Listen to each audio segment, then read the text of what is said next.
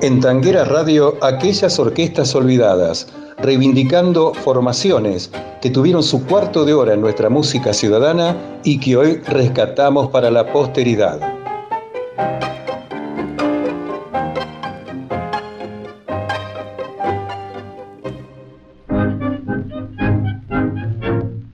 Completamos nuestro encuentro de hoy en aquellas orquestas olvidadas, recordando el cuarteto Los Poetas del Tango, dirigido por el maestro Antonio Miguel Ríos, bandoneonista, director, arreglador y compositor, nacido en Rosario, provincia de Santa Fe, el 13 de junio de 1917 y fallecido el 13 de agosto de 1991. Antonio Ríos, junto a Julio Ahumada, fue el mayor bandoneonista que diera su ciudad. Discípulo de Abel Bedrune, un músico considerado el canaro rosarino por su ganada popularidad, fue más importante como docente que como instrumentista y compositor. A los 18 años estaba en Buenos Aires junto a dos colegas del instrumento, Violindo Casó y Guillermo Uría.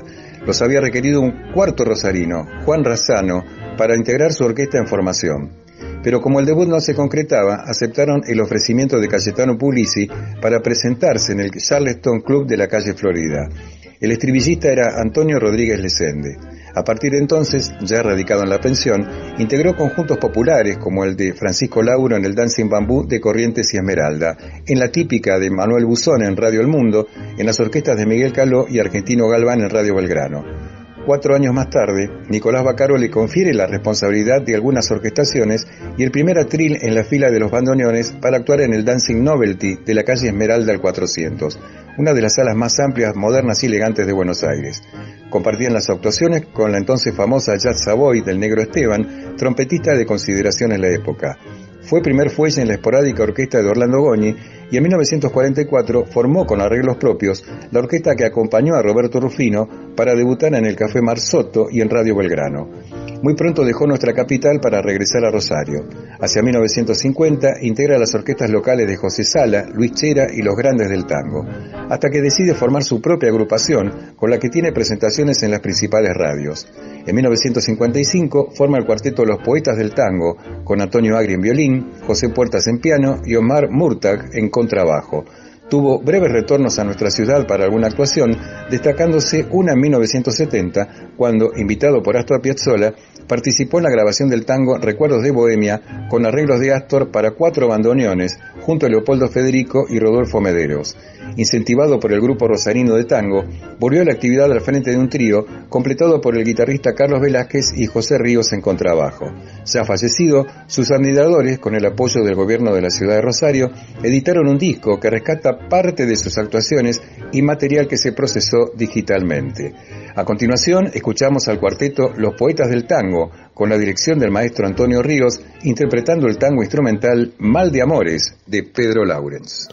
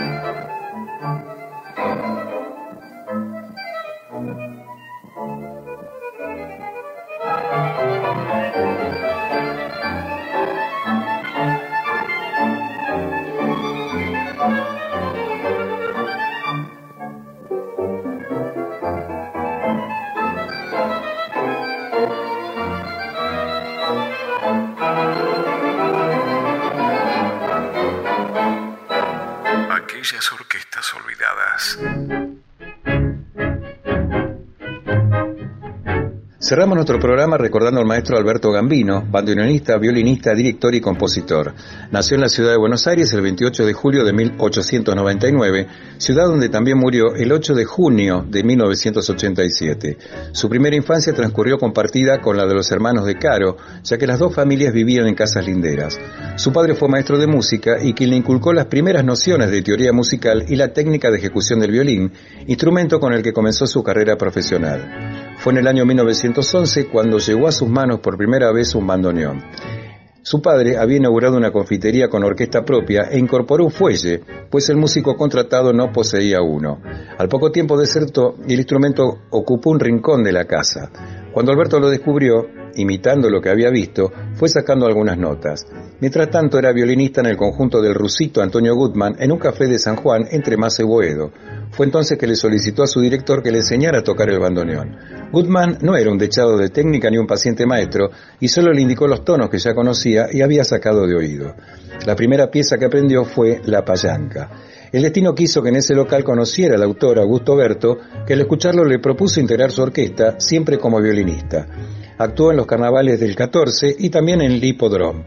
En 1915 se presentó en el Teatro Coliseo, donde quedó hasta 1921, formando parte de orquestas típicas y también de las del repertorio clásico. De 1925 a 1928 se transformó en un músico itinerante que recorrió la región patagónica tocando uno u otro instrumento. Al mismo tiempo estudiaba para perfeccionarse con el bandoneón que iba desplazando el violín. Su último trabajo con este fue a su regreso, un reemplazo a Alejandro Scarpino. Como follero se incorpora al elenco de LOY Radio Nacional, luego llamada Belgrano. Luego estuvo en la orquesta del violinista César Petrone, con actuaciones en LS9, La Voz del Aire. En 1930 fue director de la Orquesta de Radio Nacional en el popular radioteatro Chispazos de Tradición. Ya establecido con orquesta propia, supo tener en sus filas a Héctor Varela, a Alberto Marino en sus inicios y en 1938 como primer bandoneón a Ismael Spitalnik y como arreglador a Argentino Galván. También pasó por su conjunto Ernesto Fama, que dejó dos temas grabados. Como compositor no fue muy prolífica su producción, con algo más de 20 títulos. Completamos nuestra semblanza en aquellas orquestas olvidadas por Tanguera Radio, escuchando la orquesta típica Alberto Gambino, con la voz de Ernesto Fama en el tango Cabaret, con música del propio Fama y letra de Luis César Amadori, grabado en el año 1936.